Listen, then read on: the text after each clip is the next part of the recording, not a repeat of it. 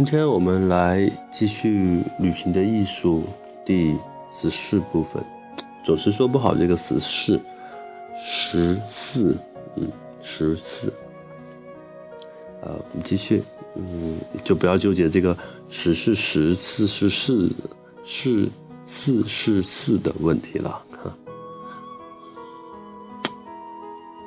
我们继续开始了，嗯。即将作别埃及，弗罗拜感到心烦意乱。何时我才能再见到棕榈树？何时我才能再次骑上单峰驼？他黯然自问。而这以后，毕其一生，他都只是在梦想之中。频频眷顾这个国度。一八八零年，福楼拜泯然辞世。在临终的前几天，他还对他的侄女卡罗琳说：“两周来，我一直都盼着能看到蓝天下傲立着棕榈树，盼着能听到光塔顶上鹳雀。”扎嘴的声音。福楼拜与埃及的一世情缘，似乎在鼓动我们珍视，并加深我们对某些国家的迷恋。从少年时起，福楼拜就坚持认为自己不是法国人。他对自己的国家和自己的国民的政务是如此之深。以至于他的法国公民的身份似乎是一种嘲讽，他也因此提出一种新的方法来确定一个人的国籍，不是按照一个人的出生之地，亦非依据他的家庭归属来决定其国籍。一个人的国籍应取决于他所喜爱的地方。对他而言，把这个尚不确定的概念。从喜欢的地方延伸到性别和种族，也许更合逻辑。他曾经在某个场合宣称：“不要以貌取人，不可以貌取人。”他其实是一个女人，一只骆驼和一只熊。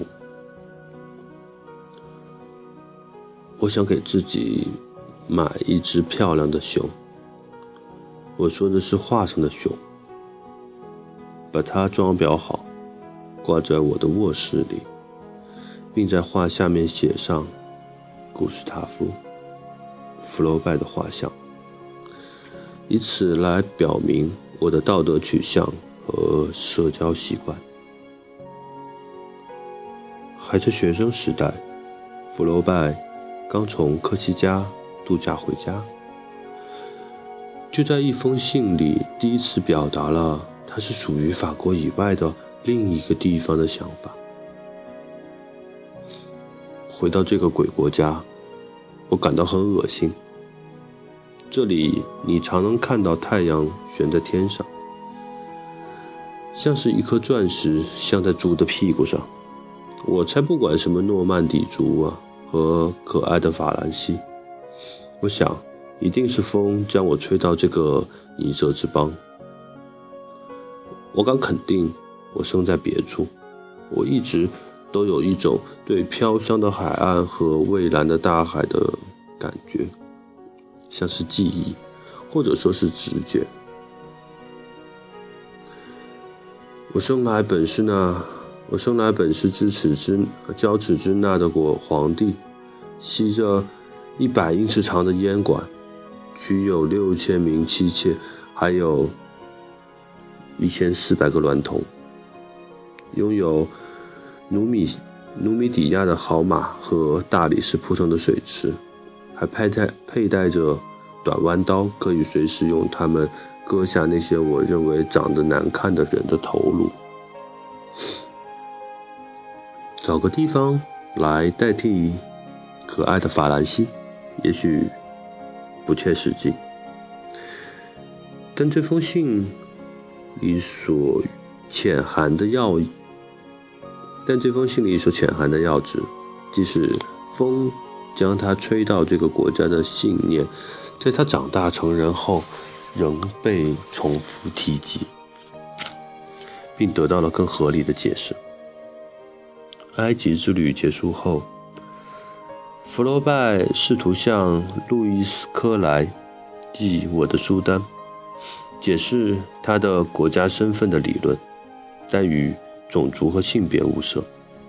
弗罗拜说：“至于说祖国，也就是可以在地图上找到的用红色和蓝色界限分隔出来的一小块地方，这种观念是不对的。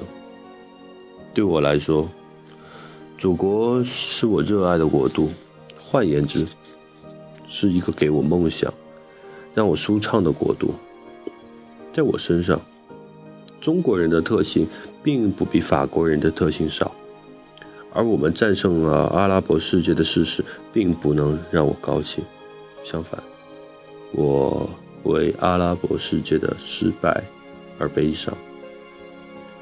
我热爱那些粗犷、忍毅、刚强的国民，他们是最后的原始人。中午。他们躺在骆驼肚皮下的阴凉里，一边吸着长长的烟管，一边取笑我们所谓的优秀文明。他们的取笑让优秀文明里的人震怒不已。路易斯在回复中表示，把福楼拜视为中国人或阿拉伯人是荒谬的。几天后。我们的小说家在给路易斯的回信中做出了回应，坚持和强调了自己的立场，并显得有些不耐烦。与其说我是现代人，不如说我是古代人；与其说我是法国人，不如说我是中国人。祖国的概，祖国的观念。记忆一个人必须生活在地图上用红色或蓝色所标示的一小块土地上，并且仇恨那些生活在用绿色和黑色标示的地块上的人们。在我看来，那是这是狭隘、蒙昧和极端愚蠢的。我是所有活着的生物的兄弟，是人的兄弟，同样的，也是长颈鹿的和鳄鱼的兄弟。我们所有的人都是因为风而四处四散各地，然后在一个国家出生。我们无法选择自己的出生之地，但是和了福楼拜一样，我们长大成人后，都有依据内心的忠诚来想象性的重造我们的国家身份的自由。如果我们厌倦了自己正式的国籍，在福楼拜的成见词典中，法国的解释是：有着旺多姆纪念碑，人们一定会因为自己是法国人而无比自豪。我们可以回复到真正的自我，不再是诺曼底人，而更像是一个。贝都因人，在干热的南风中快乐地骑着骆驼，坐在快餐店里用餐，毫不忌讳身边有驴子拉屎，也乐于参与爱德华·莱恩所谓的淫秽而放肆的谈话。有人问苏格拉底，他从哪里来？苏格拉底回答说。他来自世界，而非雅典。福罗拜生于昂鲁，生于鲁昂。在他年轻时的记述中，鲁昂犹如地狱，在那里中规中矩的公民们，在星期天因为太过无聊，只好可笑的手淫。但他的另一面，阿布，尚纳布。胡子之父，也许会回答说：“他，弗罗拜，也有理由属于埃及。”好了，我们今天的就读完了，短短的。明天进入新的一章。晚安。